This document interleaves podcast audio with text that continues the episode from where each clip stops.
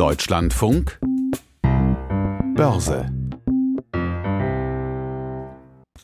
Und jetzt zu Beginn schauen wir wie immer zuallererst an die Börse. Und da ist heute Claudia Wehrle. Frau Wehrle, man muss es nicht per se gut finden, wenn die Kurse an den Börsen steigen, aber das ist im Moment schon sehr auffällig, wie hoch, wie ein Hoch das andere jagt. Die Kurse steigen in den USA, in Europa, selbst in Japan, als gäbe es überhaupt keine Wirtschaftskrisen und auch keine Kriege.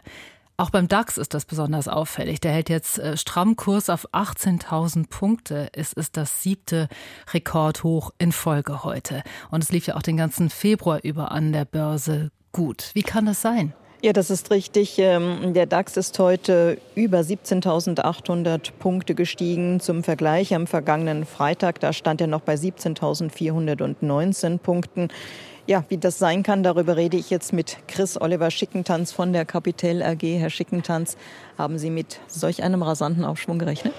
Dass es weiter aufwärts geht, ja. Dass wir allerdings die ersten Allzeithoch schon im Februar sehen werden, das hat mich dann von der Zeitspanne ein Stück weit überrascht. Viele sagen ja, das äh, hängt mit der Hoffnung auf sinkende Zinsen zusammen. Dadurch wird das Investieren und das Kredite aufnehmen wieder günstiger. Ist das plausibel? Für den Februar ehrlicherweise nicht, denn die Zinssenkungshoffnungen sind im Februar deutlich zurückgegangen. Wenn wir uns äh, das Beispiel USA anschauen, da hatten wir zu Jahresbeginn noch fünf Zinssenkungen eingepreist. Im Verlauf des Februars ist das Ganze auf drei Zinssenkungen zurückgegangen und auch die langfristigen Kapitalmarktzinsen in den USA, aber auch hierzulande sind zuletzt wieder angestiegen. Also von daher diese Zinssenkungshoffnung, die ist vielleicht im Markt noch latent vorhanden. Das war aber sicherlich nicht der Treiber für die jüngsten Rekordhochs. Um das Thema künstliche Intelligenz gibt es ja derzeit einen riesigen Hype. Mich erinnert das wirklich an die Zeiten, als der PC seinen Siegeszug angetreten hat, als das Internet auf einmal für ähm, alle erreichbar war. Damals hat man sich ungeahnte Möglichkeiten versprochen. Ist das jetzt genauso? Treibt das die Kurse? Das ist ein wesentlicher Treiber für die Aktienkurse. Und das ist auch ein Megatrend. Ich würde das tatsächlich äh, nicht unterschätzen. Mit künstlicher Intelligenz werden wir das Potenzialwachstum unserer Volkswirtschaften wieder ein Stück weit nach oben bringen und das wird langfristig natürlich uns allen zugutekommen.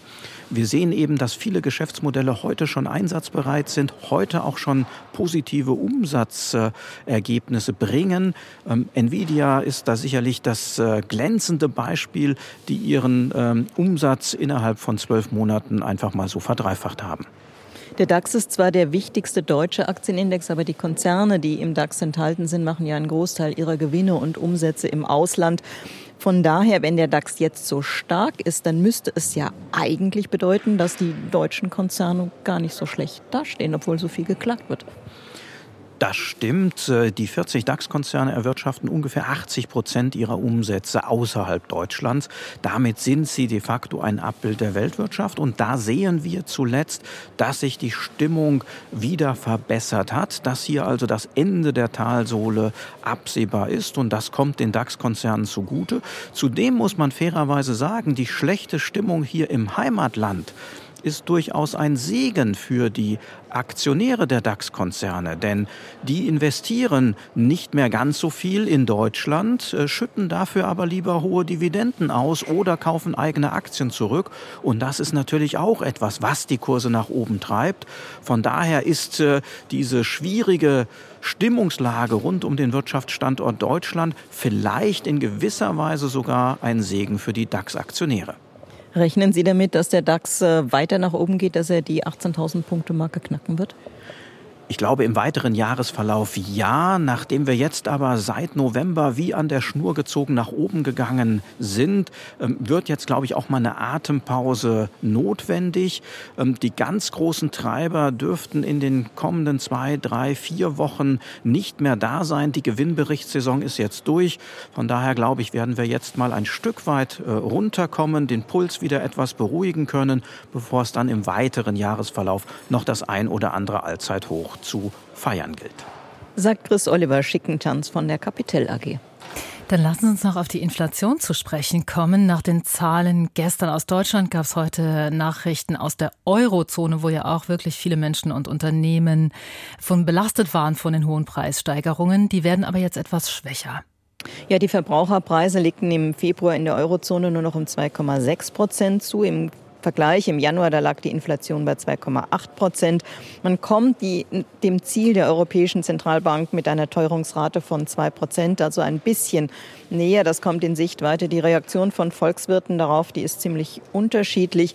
Der Weg dorthin dürfte noch beschwerlich werden, sagen die einen. Die Gefahr von Zweitrundeneffekten ist noch nicht gebannt, sagen andere. Zweitrundeneffekte, das sind Preiserhöhungen als Reaktion auf vorangegangene Kostensteigerungen. Also, wenn Gewerkschaften bei den laufenden Tarifverhandlungen höhere Löhne aushandeln, dann müssen diese zusätzlichen Kosten ja irgendwie gestemmt werden. Und die Erfahrung zeigt, dass Unternehmer diese zusätzlichen Ausgaben, wenn irgend möglich, weitergeben. Wir sehen ja, dass gerade im Dienstleistungssektor die Löhne deutlich steigen. Und wie die Europäische Zentralbank mit diesen Zahlen umgehen wird, das werden wir dann in der kommenden Woche sehen. Am Donnerstag, also am 7. März, wird neu darüber beraten, wie der künftige Kurs in Sachen Zinspolitik aussehen soll. Auch ein Dauerthema Rüstung hat wieder Hochkonjunktur angesichts der Weltlage und einer freut sich da besonders. Und das ist Rheinmetall. Ähm, ganz allgemein kann man sagen, Aktien von Rüstungskonzernen gehören zu den ganz großen Gewinnern an der Börse. Die Unternehmen profitieren von den Kriegen und Krisen. Rheinmetall baut Kapazitäten auf, um die stark steigende Nachfrage befriedigen zu können. Heute kam noch eine Meldung über einen Großauftrag. Die Aktie zwischenzeitlich auf Rekordhoch steht jetzt zwei Prozent im Plus. Der Autovermieter Sixt verdient gut, hätte aber noch besser verdient, wenn er nicht so viele E-Autos im Angebot hätte. Ja, das muss man sich so vorstellen. Der Autovermieter hat hier eine gewisse Fahrzeugflotte. Die Fahrzeuge werden eine gewisse Zeit lang gebraucht, dann verkauft. Die gebrauchten Fahrzeuge haben einen gewissen Restwert und im vergangenen Jahr, da sind die Restwerte für E-Autos deutlich gesunken. Wie steht der Euro, Frau Wähler? Der wird mit einem Dollar 0824 gehandelt. Die Umlaufrendite von 2,56 auf 2,46 Prozent gesunken und die Feinunze Gold kostet 2054,46 Dollar.